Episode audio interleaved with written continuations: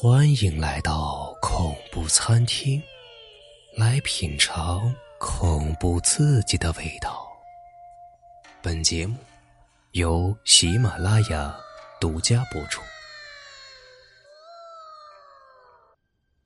话说这栓子有个家传的玉，墨绿色的，栓子很喜欢，一直带在身上。现在正是战乱时期。带这种玉石在外是一件非常危险的事儿。栓子的这个玉石是母亲在去世的时候给他的，他一直把这块玉石作为自己母亲的遗物。栓子是一个孝顺的好孩子，他一直把这块玉石带在身上，从来不舍得分开。自从母亲去世以后，栓子就再也没有什么亲人了，他必须要养活自己。虽然自己年纪不大，但是已经没有谁可以给自己保护了，他必须自己保护自己。他想去城里找一份工作，好养活自己。他带上自己所有的东西，来到了进城的必经之路。这里已经被日军占领了，要经过这个关卡，必须经过他们的搜查。栓子是一个老实的孩子，他从来没有看见过这种架势，竟然有些害怕。负责检查的人以为他是心中有鬼，认为他可能是地下工作者。那人立刻抓住了他。栓子很委屈：“我是一个良民，我不是什么地下党，我没见过什么世面，我看见人多我就害怕。”在纠缠拉扯中，一个当官的人看见他脖子上面竟然挂着一块玉石，这块墨绿色的玉石看上去非常漂亮，他一下子看上了。在这种情况下。他喜欢的任何东西都能变成自己的。这东西留下，栓子不解的问道：“啥东西啊？”这个日本人也许不像其他的士兵知道这件事情，想独吞，于是说：“你跟过来，我要亲自检查你是不是地下工作者，与大日本帝国作对的人。”栓子一听，吓得赶紧就跪下了，他痛哭流涕的说。我不是啊，我真的不是啊，我只是一个普通农民。我今天是第一天进城，想在里面找些事情做，养活自己啊。我真的不是你们要抓的人呐。日本军官笑了。我说你是你就是，你跟我走，不然我现在就打死你。说完，他摸出了一把枪，用枪指着栓子。栓子一看，有一把枪顶着自己。他这小命一不小心很可能就没了，他只好跟着这个男人一起离开。日本军官诡异的笑了。知道我为什么带你来这里吗？栓子摇了摇头，他小心翼翼的说：“长官，我真的不是你们要找的人呐，我就是一个普通的农民，你们要相信我，我是良民啊。”男人哈哈大笑起来。你脖子上挂的东西很独特呀，栓子立刻明白为什么这个男人单独把他带到这个房间。原来这男人啊看中了他挂着的玉石，他跪在地上难过的说：“我求你了，这是我母亲留给我的唯一遗物，求你不要抢走它。我真的只是一个农民，我什么都不知道啊，这是我母亲留给我的最后东西，我说什么也不能失去它呀。”求求你放过我吧！男人上前给他两个巴掌，嘴里狠狠的骂着：“在这里，你有资格跟我讲条件吗？”栓子痛哭流涕的说：“我求你了，我求你了，放过我吧！千万不要把我东西带走啊！我给你下跪，给你磕头，请你不要带走我的东西啊！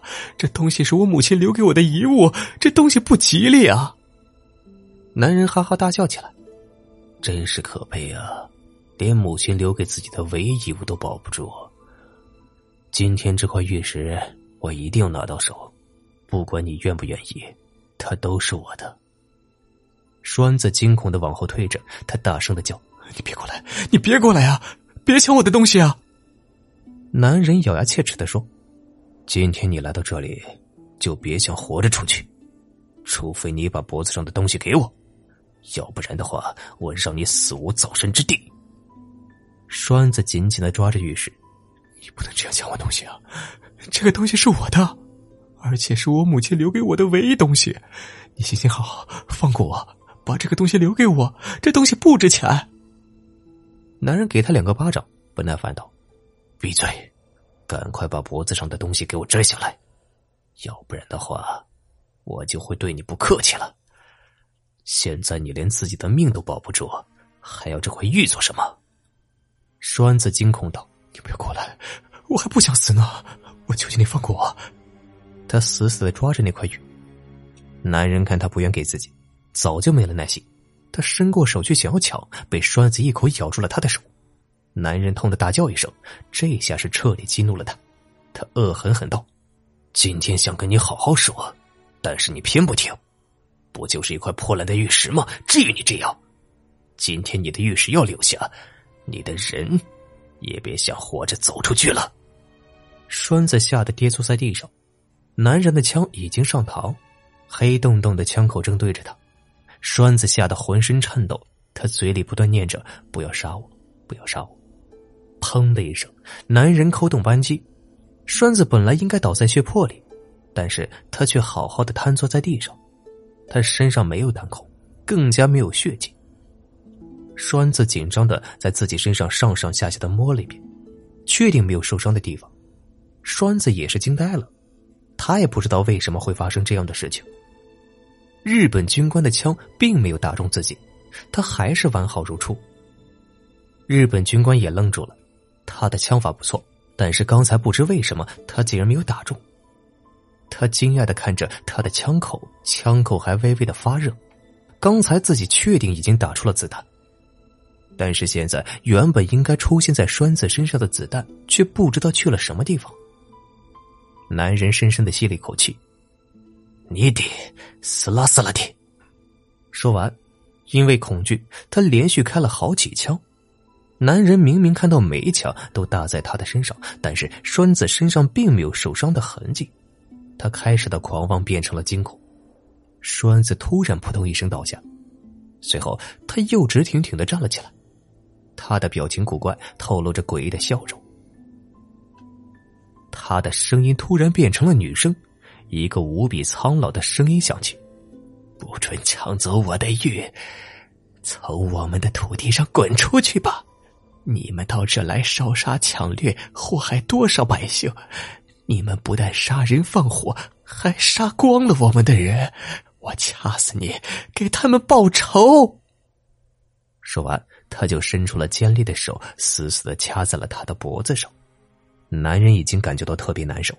他痛苦的挣扎着，不停的用手扳住那双卡在自己脖子上的手，可是他怎么用劲儿也是无能为力。那双手的力气是越来越大，最终他放弃了挣扎。他只想早一点结束这痛苦的经历。他缓缓的闭上眼睛，从嘴里流出了恶心的白色泡沫。栓子清醒过来的时候，自己浑身是血的站在一条小河边他不知道自己是如何摆脱那群恶魔的纠缠。也不知道发生了什么，自己洗干净之后，去了另外的城市，开始了新的生活。